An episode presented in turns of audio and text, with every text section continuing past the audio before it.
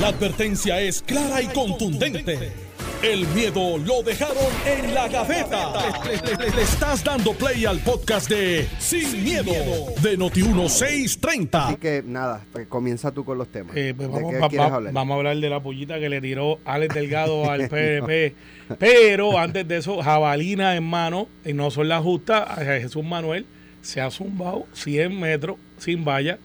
Jabalina es un decatlón lo que tienen ahí y lu- lucha greco-romana eh, en baño de lodo. Salto de con pértiga. Con pértiga y sin pértiga, esos tipos están brincando ahí. Nada, pero para ser justo, yo le dije a Alejandro que vamos a esperar que él llegara para eso. Mira, este, oye, ¿viste eso de, de lo- la situación de los puentes en Puerto Rico? Es más seria de lo que muchos piensan hoy. ¿Viste ese puente Sí. de Yabucoa? Pero mira, Entonces, ¿qué pasa? Estas estructuras, Carmelo, eh, han venido sufriendo el embate de huracanes categoría 4, casi 5, categoría este 1, temblores. eh, Alex, mira, nosotros somos de fiebre, como en muchos lugares en el mundo. Ya no se habla de la guerra de Rusia ni de Ucrania. Esos tipos están allá a palo limpio. Y no es de 8 a 9. Están allí, ¿sabes? Pero él hasta amenazándose con, con, con posibles ataques nucleares, tan temprano como ayer. Ya no hablamos de los que se mueren todos los días en la pandemia. bueno, pero Eh, es normal, Carmelo. Está bien, sí, pero, eh, oye, ¿tú sabes de quién nos hablamos? De Luma, ya los extraño. Parece que las cosas andan bien o mejoraron. Eh, ya no veo los tweets de los haters. Pero hace tres Yo hace años. rato que, fíjate, hace rato que no veo este tanta que es así como. por eso parece que mejoró la cosa. Qué bueno, en buena hora. Pero te lo traigo. Pudo haber sido antes, pero. Sí, claro, estipulado. Pero hace tres años atrás, el Colegio de Ingenieros, cuatro años atrás, ellos empezaron a denunciar que los puentes no estaban siendo inspeccionados y que podían haber desastres. Cuatro o cinco años, quizás me tarde un poco más. Nosotros tenemos una audiencia que tiene una recolección como Dávila Colón, que aprieta un botón, quizás una noticia de 15 años atrás. Eh, pues es eso, el Colegio de Ingenieros venía diciéndolo, y en ese momento el gobierno en reacción, como siempre pasa con todos los gobiernos, el gobierno está diseñado para reacción, bien pocas veces está en proacción. Empezaron a decir, pues vamos a, empezar a literalmente inspeccionar, y ahí cerraron el que iba para Naranjito, ¿te acuerdas? No el, no el que hicieron antes, que hicieron y lo inauguraron antes de tiempo. Uno que era como de metal, cerraron uno por Salinas, cerraron otro por allá, pues se dieron cuenta que era verdad y empezaron a hacer estructuras. Lo que quiero decir con esto, esto va a seguir pasando porque como tú dices, hay un puente en Guaynabo que lo fuimos a ver que, y no quiero meterle miedo a nadie, está bien, pero se tiene que atender, que es el que tú vas hacia obras públicas, un puente pequeñito. Eh, pero si ese puente se va a ajuste, incomunica la parte del campo de Guaynabo y lo que te tarda 5 minutos en llegar a la muda, te va a tardar 45 a una hora. Parecido a lo que le está pasando en Bayamón, en la 833, que es para allá arriba para los campos de Bayamón, que por ejemplo mi Italia Padilla que iba allí, se tardaba 15 minutos en bajar, hubo un deslizamiento, tienen, no tiene que ver con puente, pero más o menos por la misma teoría, ahora se tarda una hora y 20 minutos en llegar a Capitolio. Lo que te quiero decir es que nuestra infraestructura es una que hay que repensarla, alta Se fue el camino de la de, de Piña, allí, como le conocen, y ahora eh, tiene 6.000 residencias que tienen que irse por Corozal, se tardan una hora y 45 minutos. Yo, Y, y, y mira, yo publiqué, eso mismo, perdóname Sí, que sí, por ahí que vamos. porque este, en el barrio Don Alonso de Utuado, la carretera desapareció prácticamente. Eh, obviamente está Los, los escombros de lo que era la Sí. carretera eh, y son unas cuantas familias que están, eh, tienen que dar una vuelta, subir al barrio Sabana Grande de Utuado para bajar entonces al pueblo y para subir al barrio Sabana Grande por esa carretera, que es un camino rural. Esos son, mira, sí, guindas. curva va y curva viene. No, y, y, y cuesta, pero cuesta. No, se, Cuesta. se llaman llanos de la montaña. Porque Eh, vas así como si fuera se llaman llanos de la montaña. Tú sabes. Eh, en- duro. En, en el mismo barrio Paso Palma, en, en Utuado, donde es mi familia, eh, el, el- donde, donde está ahora que la fiebre del cañón blanco, Exacto. el sofá de piedra. Para llegar ahí, ese puente, pues prácticamente lo destrozó el río. Eh, son 15 familias, más o menos, las que, las que pues quedan prácticamente. eh, y entonces hace poco yo fui y la, la, par- la peor parte pues la habían rellenado con tierra, pero una crecidita boba se llevó lleva. se llevó el relleno y estaban de nuevo sin poder cruzar. Hay que meterle digo, gavi- ahí- gaviones de piedra ahí. El puente que hay que hacer ahí para, para que estas familias no tengan... yo no sé si es mejor comprarle una casa nueva en otro sitio Pues a cada mira, uno. pues posiblemente sí. eh, y esto yo lo viví Digo, en Bayamón. es- es- es- perdóname, estas, eh, estas personas no, No se van a mudar. no se van a Yo te lo garantizo. No se van a mudar. Mira, es para que veas cómo funciona esto, Alex, y cómo lo vulnerable que estamos. Un señor compró una finquita humilde en Bayamón, en el campo. Había que poner la infraestructura. La infraestructura costaba 110 mil dólares. Ramón Luis y yo nos sentamos y digo, Ramón Luis, cuando esto no estaba la, la fiebre de placas solares, no sale más fácil de ponerle placas solares, nosotros pagarlas y que comprar los 90 y pico mil pesos de infraestructura, cuando con 15 resolvemos y, y hasta contento está. Y de ahí empezamos a, a esa idea y hasta ahora pues Ramón Luis ahora tiene baterías para gente viejita y tiene baterías solares para un grupo de personas. O sea, lo que te quiero decir con esto es, nosotros al estamos bien vulnerables y nuestros puentes, que los damos por sentados que son seguros, no necesariamente lo están, pero eso nos lo vienen diciendo los ingenieros hace más de 5 o 7 años. Miren ¿Y los qué puentes. se ha hecho? Muy poco. Sí se ha hecho en los grandes, por ejemplo, eh, el, el- el puente del Partido Popular, pues está roto y no hay quien lo arregle. Pero no estaba hablando de eso, Alejandro, estaba hablando de infraestructura. Buenos días, Alejandro. Eh, pero este el que tú vas bajando de por calle y Pasalina, pues lo arreglaron. Le tengo noticias, lo arreglaron porque estaba dañado. No porque alguien dijo, vamos a remozarlo. ¿Sabes? Estaba, estaba en peligro. El de Naranjito, que pasamos por el lado, y yo soy de los que paso un poquito más rápido que lento. Eh, puente está en- atirantado. eh, Sí, a- adelantado. Lo, están, lo van a arreglar, pero esa parte que se hundió no es porque es flexible, es porque... De hecho, la, una días antes de la inauguración, eso era Aníbal Acevedo Vila, era gobernador, eh, aquí en Noti1, de ese puente atirantado, publicamos una carta del propio, eh, yo no sé si era el subsecretario o alguien, ¿Qué dijo? Eso no está bien. un ingeniero que dijo no lo abran todavía. había que hacerle Pero había elecciones cerca y vamos a abrir el puente. Y se abrió el puente y después tuvieron que cerrarlo. Y recuerdo que Carlos Díaz, en aquel momento era senador, fue el que lo trajo. Porque yo le decía, No, que- fue. Nosotros lo sacamos y quien eventualmente retomó y, y fue Jun Rivera, y Jun Rivera, que era representante de la montaña. de la montaña. exacto. correcto. Y, y Jun digo, miren, eso hay que ajustarle unas cosas. Y Carlos también, yo creo que y lo. Carlos lo- Díaz, me acuerdo, porque él me lo traje de Carlos, que tú sabes de ingeniería, y dice, no, es que tengo esta información, me traste un documento. Se abrió. De hecho, la, en la controversia en aquel momento, para que lo sepan, era si le poníamos al puente Ramón Luis Rivera o, o otro. Entonces la gente de Naranjito decía, no, Ramón Luis Rivera es del barrio, Ramón Luis era padre, es del barrio ya del campo, casi por Naranjito. Terminó siendo la 167, la Ramón Rivera padre, y el puente se quedó atirantado. Porque era una colindancia de aquí le ponía si alguien de Naranjito o de Bayamón. Eh, porque eso está en el mismo, en la misma colindancia ahí. El punto es, y Alejandro lo tiene que haber recibido. Yo creo que Alejandro, tú eras gobernador cuando el colegio ingeniero. No, Y- cuando, bueno, cuando yo era gobernador. Cuando alertaron de Sí, los Mi- puentes. Miguel, Miguel Torres hizo el informe. el Eh, fue un informe, por eso, de los secretario. Miguel Torres hizo el informe. El, eh, de, Obras Públicas, estaba Carmen Villar en la Autoridad de Carretera. Hizo el, estudio de los puentes eh, que están en carreteras estatales. Por ahí se empezó y se hizo el, estudio de los puentes que necesitaban reparación. A mí me tocó, el, el presidente Obama, en una reunión en la Casa Blanca, le pide a, la a los jefes de agencia que ayuden en, todo, en todas las, las peticiones que Puerto Rico haga, que se puedan ayudar, ¿verdad? Que se que puedan ayudar. Y yo tenía sentado al lado a Anthony Fox, que era el secretario de, de- del Departamento de Transportación Federal, y me dijo que me iba a ayudar. Entonces, la, la- primera gestión que hicimos fue, bajo, bajo el, go- el gobierno previo, se habían perdido unos 650, 750, no me acuerdo, millones de dólares en refondos, en, en, reintegros que el, el Obras Públicas, que Transportación Federal nos debía a nosotros por créditos de los peajes que Puerto Rico tenía derecho y se habían dejado perder en la administración previa a la mía. Eh, Anthony Fox fue un poquito más lejos. No solamente nos dio acceso a eso, no, pe- no, pero claro, dividido en ocho años, ¿verdad? No se podían utilizar todos de golpe. Había que dividir los 650, 750 millones de pesos en ocho años sin eh, que Puerto Rico tuviera que hacer pareo.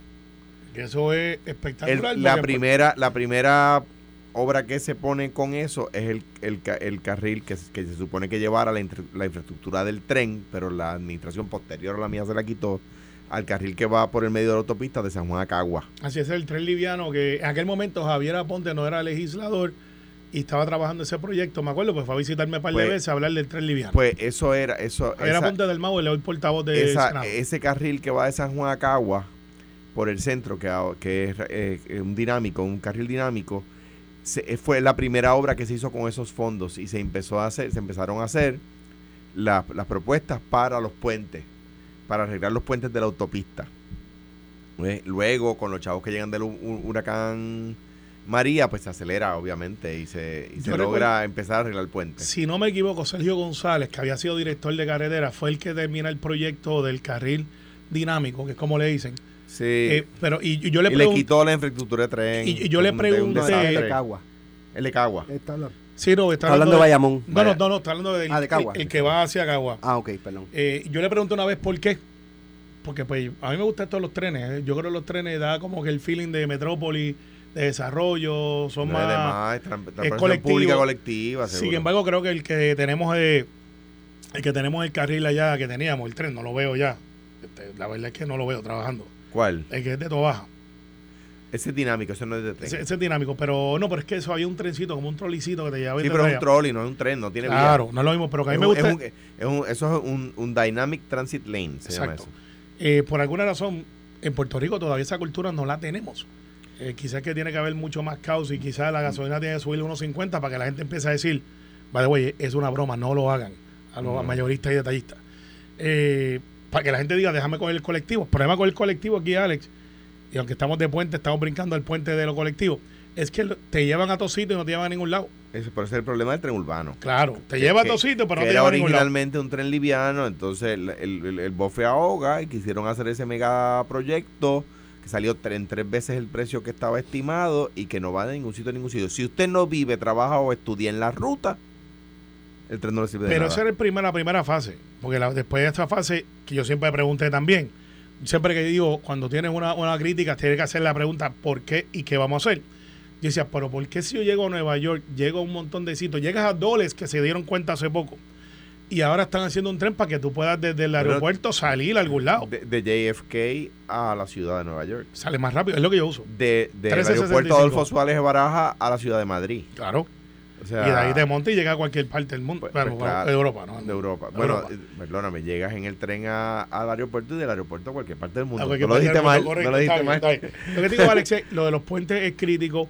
No hay que saquear la isla ahora a tratar de resolverlo todo de una vez, pero tenemos que estar conscientes de que parte del desarrollo de la montaña, la economía, de todas estas cosas, porque ¿sabes lo que va a pasar con estos puentes que estamos hablando, Alex?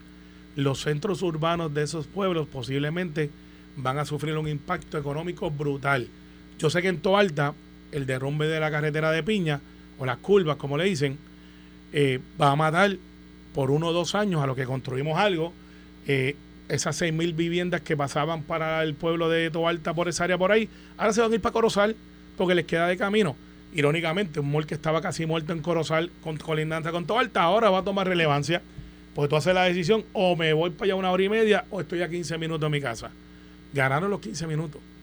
Y, y eso va a pasar quizás en Jayuya, en Utubado, en todas esas comunidades donde están estos negocios que viven del tráfico que está ahí. Hablando de quién va a ganar. Jesús Manuel va a ganar. Está Hay complicado. una, ¿verdad? Está lo de la- las enmiendas al reglamento para pues dejar la presidencia del partido en manos de un comité eh, de líderes y está lo de pues mantener a José Luis en la presidencia hasta noviembre del 2023. Estoy buscando aquí que vi eh, Jesús Manuel publicó un video. Eh, Yo tengo- vamos, yo tengo está la- Charlie Rodríguez, Yo está tengo Carmen la, la- copia Rosita que felicito a Metro, no por publicar la columna de Alex, que es una pullita a la máxima potencia, como dice tu amigo Che, y amigo mío también, es que Metro hoy hizo, Pero muy bien escrita. La columna de Alex. Me imagino, tú, le- tú la mandaste a marcar, No, pero, pero, fíjate, pero si nos critica a nosotros también. Está bien, Claro, no, Alex no, también. Llevaba dos del PPD. está bien, no, pero, pero Y mira, no te quejaste, es que- ¿verdad? claro No te que no, porque Exacto. razón, este suenan unas joyas. Lo que digo es que publicaron el periódico todo en Rosita.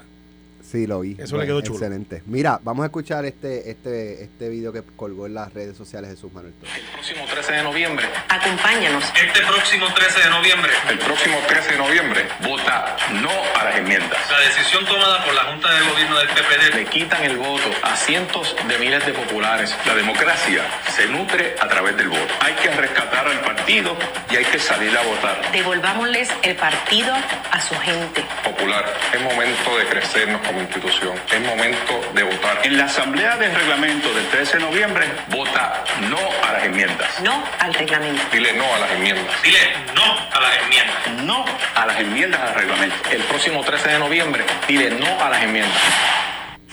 Mira, rayo. Secuestrado el partido, hay que rescatarlo, eh, eh, no tiene rumbo, hay que darle eh, rumbo al partido. Y para, y para que ¿Y la gente... quiénes aparecen ahí? Jesús Manuel Ortiz, Charlie Delgado, Antonio, Gerardo Antonio Toñito eh, Cruz, Carmen Maldonado, Pablo, Pablo José Herna- eh, Hernández, Hernández Rivera. Rivera. eh, José, Manuel, el nieto de Héctor Hernández. Ferrer, eh, hijo, y creo que son todos, no, creo que no se me queda ninguno. Todos pidiendo que le voten en contra a las propuestas enmiendas al reglamento del Partido Popular. ¿Qué va a pasar el próximo 13 de noviembre? Primero, ¿cómo se va a votar? ¿Quiénes van a votar? Es Estamos a, ¿qué? ¿Hoy es qué? 26, 27. de octubre. Octubre. Estamos hablando de-. Estamos hablando de eh, menos de un mes. Menos de un mes. ¿Cómo se va a votar? Mira. ¿Ya Alejandro sabe cómo se va a votar? ¿Quiénes van a votar? ¿Cómo va a ser? Sí, sí, es la asamblea de reglamento. La asamblea de reglamento es una asamblea en términos de tamaño de asamblea intermedia entre el Consejo General, que son unas 500, 400 y pico, 500 personas, y la asamblea general, que son 5.000, 6.000 personas, ¿verdad? Esto es de alrededor de mil, mil y pico personas. Eh, y eh, para ¿cómo, cómo se vota ahí? Bueno, pues eh, si, si no hubiera oposición, pues se vota por unanimidad y no hay que hacer proceso, ¿verdad? Eh, Eso, eh, eso es hablado, gritado. No, no gritado, eh. alguien se opone, a, a sí. sí. Alguien se opone, sí. Ah, pues este, turnos a favor, turnos en contra, y se, que es el proceso parlamentario, y se, y se vota en urna, ¿verdad? Eh, en una asamblea de mil personas, votar con la mano arriba es complicado, ¿verdad? Se puede hacer, se divide la asamblea en sectores y se mandan ungieres de las distintas fórmulas a contar las manos, ¿verdad? Y eso se, se puede así, se ha hecho. Eh, Es que me acordé de un chiste de, ¿Tú te imaginas de- eso? de- Sí, de- de- de- ba- los borra- el borracho en el... Eh, no, no, el macho no. El, del Gavilán. El, el- del el- Gavilán. todo lo que Lo, está- lo que es para este lado Sí. y lo que están para el otro lado. Yo me, yo me fui un poquito más lejos con, hacer el con lo del- con lo del Gavilán y el cura. Él dice, ¿y tú, calvo? Echa para acá. Eh, nada, eso. Yo, a mí me parece que la, hay muchas enmiendas propu- propuestas, ¿verdad? Algunas enmiendas son eh, salvables, pero, pero lo que pasa es que visto como un todo, yo creo, yo pienso que hay que votarle en contra. Eh, sí. Pon a Alejandro en el video. No, no, no, no, no. Ya, Eso le toca a los, ¿Lo grabaste? le toca a los candidatos. Sí, yo lo había dicho aquí. Ahí. Ahora lo he escuchado ahí. Sí, yo creo que tú no, que Sí. ustedes sustituyeron ese día. Sí, mira, eh, déjame decirte algo. Lo que pasa es que, y, y no sé si pudiéramos llamar al comisionado, es que yo estoy observando esto. Yo he corrido dos asambleas, y eh, una asamblea de 6.000 y, y dos de 2.000. Eh, obviamente, yo utilicé el, partido, pues no es un esfuerzo mío. Está Vanessa Santo Domingo, está Edwin Mundo, está Pichi, está Gaby, que son el equipo que me ayuda. Eh, y nosotros usamos la tecnología para adelantar las enmiendas, el reglamento que hizo Rosachelli con Kenneth Riquelme en aquel momento y un grupo como de 20 personas que fueron por todo Puerto Rico este, promoviendo escuchar y, y las enmiendas. Caso, de hecho, Ramón Rosario ayudó a redacción con Paco Pepe, que es como lo conocemos, eh, que son los dos abogados que manejan, entre otros. ¿Qué pasa con eso? El problema que yo estoy viendo en las entrevistas, ayer este el comisionado del Partido Popular hizo una entrevista y uno está monitoreando y un periodista le pregunta, pero mire, ¿cómo van a votar? Y yo salí más confundido en la entrevista que lo que, que- ilustrado, porque el periodista que tiene muchos años le dice, van a votar a viva voz, van a votar por papeleta, ¿dónde está la papeleta? Entonces él dice, mire, no, eh, la asamblea es soberana. Cuando yo la asamblea soberana, dije, uy, espérate, la asamblea soberana es un concepto amplio. Y él admitió que no tiene papeleta. Él admitió que no tiene para derrotarlas punto por punto. Admitió que si alguien quiere derrotar una enmienda en específico, tendría unas papeletas en blanco, escúchenme bien, en blanco, y que entonces el mismo delegado tiene que escribir su objeción. Mire, mi hermano, 800 personas escribiendo su objeción, con lo que eso son cinco horas, para irlos a contar.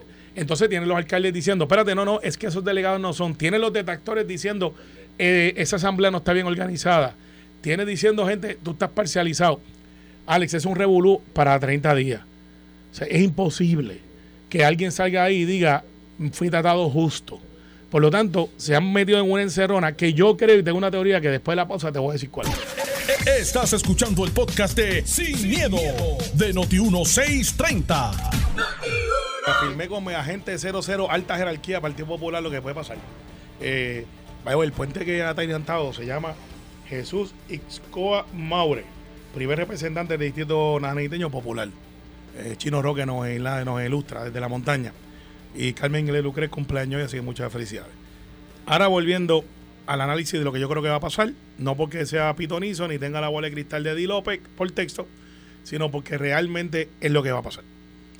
Van a llegar a esa asamblea, creo que van a tratarlo, un Ronnie Jarabo debe de meterse ahí, eh, no creo que esto Luis lo pueda hacer de esa memoria institucional, Alejandro no se va a meter, eh, porque ya acaba de decir para dónde es que va, así que ese mediador se acaba de liberar y alguien de esa jerarquía tiene que decir, muchachos y muchachas, vamos a ponernos en el cuarto, vamos a organizar los muebles, porque esto va a ser un choque de trenes. Pero Héctor Luis ya se expresó en contra de la Claro, por eso es que no puede ser tampoco. Yo llamo a Ronnie Jarabo porque es memoria institucional y pues no ha estado ni de un lado ni del otro.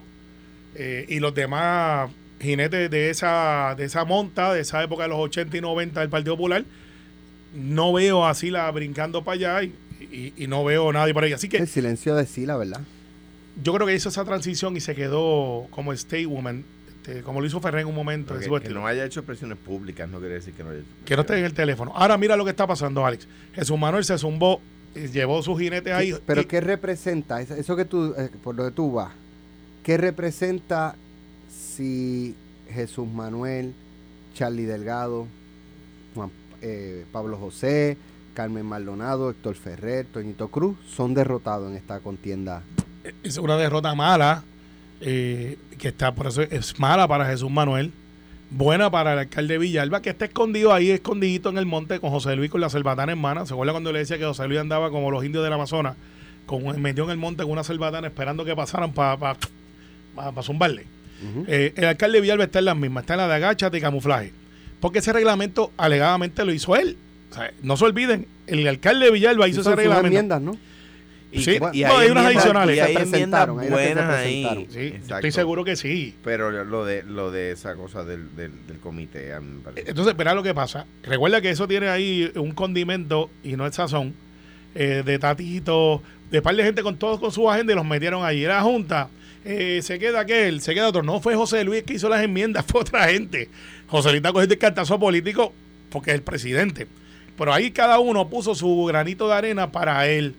Jesús Manuel sale y dice, yo no estoy de acuerdo con todo esto, se zumba con ese anuncio poderoso. Son los dos vicepresidentes del partido. O sea, no son dos muchachos que pasaron por el frente de Puerto Tierra, que le están haciendo frente al presidente, que a su vez el presidente del Senado. Si lo que yo escuché en la entrevista ayer es verdad del comisionado del Partido Popular, eso va a ser como, ¿te acuerdas de los popcorn Jiffy Pop? No los de microondas, que tú los ponías en los anillos, se iba calentando, se iba dentro del aluminio, iba creciendo. Sí Imagínate 800 personas. Yo no había nacido. Yo los vi, eran buenos. 800 personas, Alex Delgado y Alejandro, que 100 tengan una enmienda, una, estén en contra de una enmienda y el secretario tenga que decir, Luis Vega Ramos, pues los compañeros que estén en contra, este, vamos a votar con la papeleta blanca, que él dijo ayer, la voy a iniciar, pero la papeleta no dice nada, es un papel en blanco, iniciado. Que cada uno empiece a escribir lo cual es su objeción. ¿A quién lo va a contar? Toñito Cruz, con toda la sapiencia del mundo, va a decir, yo quiero ver quién está contando y quiero ver cuáles son las enmiendas y si cumple para derrotar o no las enmiendas. O no hay una campaña coordinada de enmienda versus enmienda. Si Jesús Manuel hubiese dicho, vamos a derrotar solamente una enmienda, que es la que la de la discordia, la de la Junta, esa, todo lo demás lo vamos a aprobar, tendrían break. Pero si tratan de ir en bloque, José Luis está llamando a los alcaldes ahora y le está diciendo, tú me quieres derrotar a mí, tú quieres enterrar al Partido Popular Posiblemente, Alex, te voy a decir, te voy a decir lo que va a pasar. Lo que pasó en LULAC en Nueva York hace tres años atrás, o cinco. Fue todo el mundo a votar. No de ahora la puerca que hizo Domingo, eso hablaremos pronto. Te lo garantizo. Y nadie votó. El LULAC no se pusieron de acuerdo. Trataron de hacer ese modelo de que los que estén en contra, muévanse para aquí, muévanse para allá. Alex, se formó un titingó que a las cuatro horas muchos de los que estaban allí van a decir, me pasaría a mí si hiciera ese modelo también yo me voy, yo no quiero estar en esto, allá ustedes, que ese el partido, sale el mundo para allá. No es una buena fórmula para que salga bien ni Jesús Manuel ni, ni Dalmau. Y alguien va a tener que dar un puño en la mesa y decir, ya, basta, se acabó. Pero ¿quiénes te quedan en, en el play? Como dicen en la República Dominicana. Te queda Josian, que pues no sé cómo está. Carmen no puede venir de afuera por terremoto. De, Eduardo está fuera de la competencia por ahora. O sea, no hay nadie que pueda que pueda literalmente ponerle al casa en orden. Yo creo que eso va a ser un desastre en noviembre 13. Creo que la votación va a ser mala para cualquiera, para el que gane o para el que pierda. Nosotros en el Partido No Progresista estamos coordinando las fiestas de Navidad, con franización, terminamos la reorganización, tenemos eh, reglamento y vamos a seguir creciendo. ¿Estás ready para la primaria? No, porque las elecciones del año que viene, el 2024, contra el que quede el Partido Popular, ya Ingrid Pilar dijo que no va. Alejandro, ¿vas a hacer campaña por el no? Bueno, yo yo no creo que haga campaña, no sé si se me, pide algo. Pero ¿y si le va la vida política a Jesús Manuel? Es que... Eh, creo que no, pero, pero con Exacto, vamos, por partes. Yo creo que no se Están a tiempo de, No, se le va, no se le va la vida a nadie. Yo, creo, yo creo que aquí el... el aquí hay planteada eh, por Jesús, por Pablo, por Héctor, eh, que son los que creo que lideran ese grupo ¿verdad? Eh, Carmen en Morovi, ¿verdad? Pues está haciendo muy buen trabajo allí. Eh, eh, Charlie, ¿verdad? Se ha, manifestado también contra, ahí está Toñito Cruz, pero yo creo que Jesús, Pablo y Héctor representan la, nueva generación del, Partido Popular y con, con, ellos hay muchos más. Gabriel López Arrieta, Manuel Calderón, este me parece a mí que, que, que ¿verdad? Eh, representan esa, esa con, otros, ¿verdad? Digo esos ejemplos. Eh, eh, Cristian Cortés está, está haciendo Aguada un trabajo extraordinario. Y así uno va con esa, esa nueva generación. Hay una generación intermedia que son los Rolando Ortiz, los Tato García, mi hermano, Carmencita, que, que, son un poco mayores que ellos, pero que son siguen siendo, canas, hay canas ahí. Siendo, tienen experiencia. Especialmente en Cuamo y canas. Vamos, ya a la vista está. a los 40 ya tienen. a la vista está. Este, eh, pero, y Carilyn Bonilla, ¿verdad? Por, mencionar ejemplos, ¿no? Eh, Pedro García, gente joven, este, pero que tiene experiencia. Entonces, que esa transformación generacional hay que darle espacio. Hay que darle espacio, eh, ¿verdad? Eso surge. Nunca surge, nunca surge sencillo, ¿verdad? déjenme hacerles una historia que, que muy brevemente el Partido Popular pierde las elecciones, pierde la gobernación y la Cámara en el 1968 contra Luis Ferré, ¿verdad? Entonces, el Senado lo gana el Partido Popular por dos escaños. Sí, la hora. El, el Senado en aquel momento. Entonces, ganando el Partido Popular el Senado por dos escaños, habiendo perdido la gobernación y la Cámara, los, más viejos no le querían dar la presidencia a Hernández Colón, que era la nueva generación del partido. O sea, estas cosas no, estas cosas pasan siempre. Antonio Barceló no le quiso dar la, la, la, presidencia del Partido Liberal a Muñoz Marín, no quería que los jóvenes subieran dentro del partido y en aquel momento la transición fue muchísimo peor. Luego en el 68, de nuevo, en la, en la, en la elección del Senado del 69, el Partido Popular teniendo mayoría en el Senado, no le querían dar la presidencia al joven senador de Ponce. O sea, que tú quieres decir que esto es como ha pasado en el PNP a la fuerza. A la eh, fuerza. Hernández Colón allí tuvo que pararse Muñoz Marín y decir, en la primera votación voté por Hernández, en la segunda voy a votar por Hernández, en la segunda me voy a abstener. Y Hernández Colón se paró y dijo lo mismo, y que salga el tiro por donde salga. Y ahí obviamente eh, todos los que estaban, eh, ¿verdad?, eh, tratando de impedir eso, pues, pues se, se, alinearon, ¿verdad? Aquí yo creo, o sea, yo respaldado y respaldo a José Luis Dalmao en su gestión como presidente y como presidente del Senado, sin duda alguna diferir no es desamar, que eh, no estoy a favor de las enmiendas propuestas, ¿verdad? Eh, para mí, para mí, Jorge Colbert, para mí, Tatito Hernández, para mí, José Luis Dalmao, para mí, Javi Hernández, mira, yo valoro el trabajo, les agradezco el trabajo, pero, pero, nada, pero no, no hay nada malo con discrepar y eso no es, una guerra, ¿verdad? Son, son Jorge Colbert es mi hermano. Y, y- y eso no, no es una guerra bajo ninguna circunstancia. Lo quiero, lo quiero eh, entrañablemente. Pero en, si, si no, Jorge no se ha expresado públicamente al, al respecto, pero si se expresara, pues estaríamos, ¿verdad? Discreparíamos en una, pero eso no es nada malo. Bueno, lo que pasa es que está bien, perfecto. Comprendo y Alejandro pues asume la posición de decir dónde está. Eso está muy bien. Mi opinión pudo haberle asumido la posición de que se junta todo el mundo aquí, en Coamo, allí donde fuimos, Alex. Eh, pones a 100 grados la carne para que tengan tiempo de más en ahumarla y a 7 de la noche salir de alguna manera. Hermano, si la pones a 100 grados, vas a estar tres días. Bueno, aquella fue como 150. Do- ¿verdad? entre 2.30 y 2.50. 230, 250. Está bien, muy bien. Eh, y lo que te quiero decir con esto es, yo no veo una salida buena donde alguien pueda reclamar victoria. Veo la posibilidad grande de, de que de ahí salga una fisura. Porque si, si, si lo que dice Alejandro es cierto, como ha sido en, el- en la historia, y de momento dice, no, no, es que ahora es el momento de tomar el partido, ahora es el momento, o sea, no de negociar. Si alguien le dice, no negocie, tú estás arriba, eh, te necesitas tiempo para reconstruir y la confrontación es inminente, aquellos no se van a quedar dados. No se van a quedar dados. Yo, yo, pero, pero, pero de nuevo, no tiene que ser así.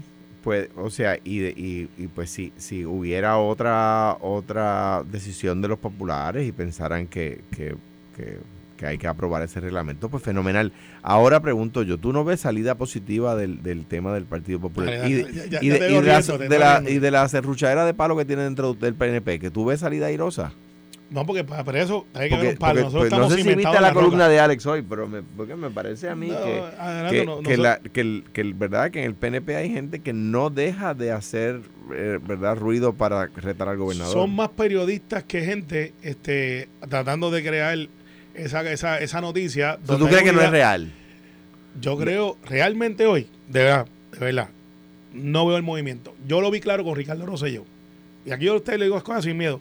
Cuando yo estaba en el grupo de Pedro Pierluisi y yo vi que Ricardo Rosselló con Boricua Braje y vi esa movilización por el lado que yo lo vi, me acuerdo en la primera, llegó con tres muchachos en una guagua, en Tobalta, en un comité, y yo de acá los miraba y decía que estos tres chamaquitos, con un, con un mahón eh, grande, le quedaba grande, pelú, no tenía el recorte que le dieron después, eh, tenía el recorte de, de como era Ricardo de ser candidato, o sea, el pelo largo, y yo lo vi, yo dije, mírenlo bien, se atrevió a venir. No, no, lo que te quiero decir es que ese movimiento yo no lo veo. No lo O veo. sea, la- la- a Ricardo mira, yo lo vi claro. pero Las mira- expresiones mira que ha hecho. Jennifer González, tú no las ves la tan claras. Mira, que mira son esto, normales, dice- pero no veo movimiento interno. Es lo que quiero decir.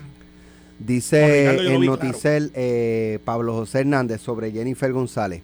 Yo creo que ella se acerca a esta elección más débil que las elecciones anteriores. Yo creo que en el último mes solamente vimos varios errores que habrá que resaltar en una campaña y que le restan mucha credibilidad. ¿Será Pablo José el contrincante de Jennifer González? De hecho, él- ¿Correrá Jennifer González para comisionada? ¿O para la, La gobernación. para primaria de la gobernación? Él dijo en esa entrevista que la vi con, con Denise. Denise. Pérez que, que él está considerando, que no ha, no ha tomado una decisión final, pero que está considerando ser candidato a comisario residente. Yo creo que, que- Y la- yo creo que lo había dicho anteriormente. sí, él, él- él- él se está cuadrando para allá. Tatito en un momento lo pensó. Y él es demócrata, ¿a quién tú vas a apoyar? de- bueno, yo estoy full con el PNP.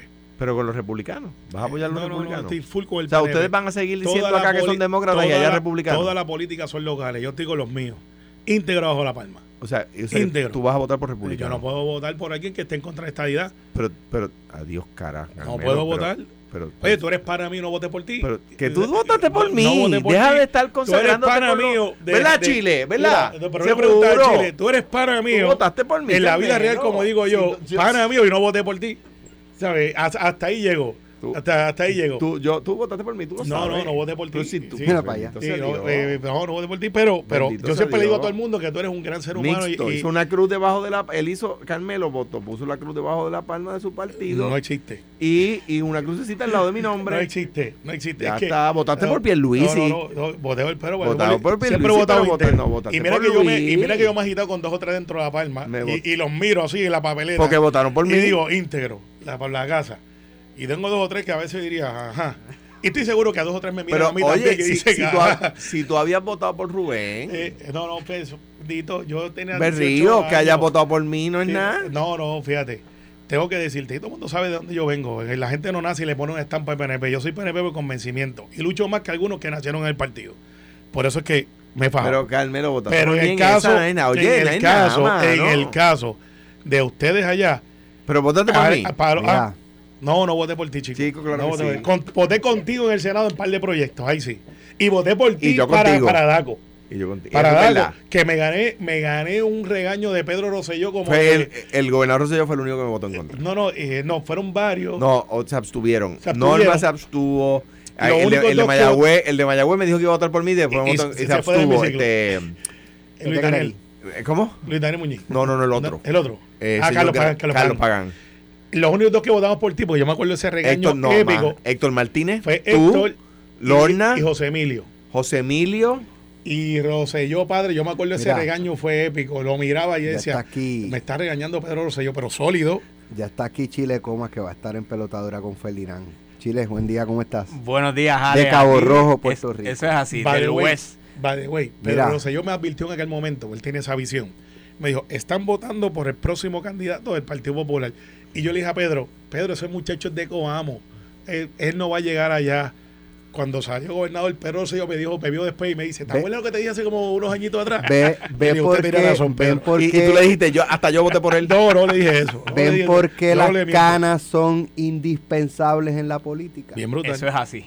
Pero este es colorado. Eso es así. Carmelo, Mira. Carmelo, déjatela. Déjatela. Yo las tengo, pero Déjate- Chile es colorado. Sí, Es Colorado. lo más cercano Las a un canas son candidato que importantes, a tener, deja que porque el otro ya se fue para el teatro y está a- a- abriendo boca a todo lo que da. Ah. Ese se Chile, fue. te voy a escuchar en pelotadura con Ferdinand. Gana el no a las enmiendas. ¿Viste el video de Jesús Manuel. Pablo? Y los he escuchado aquí en el Pues- análisis. pues te- excelente te- análisis de te- ambos. Y gracias. ya Te- tengo mi opinión por ahí formada y ya mismito la escucharán La, por la- aquí. la escuchamos en pelotadura con a Chile quién tiró el video. A lo mejor fue él. no.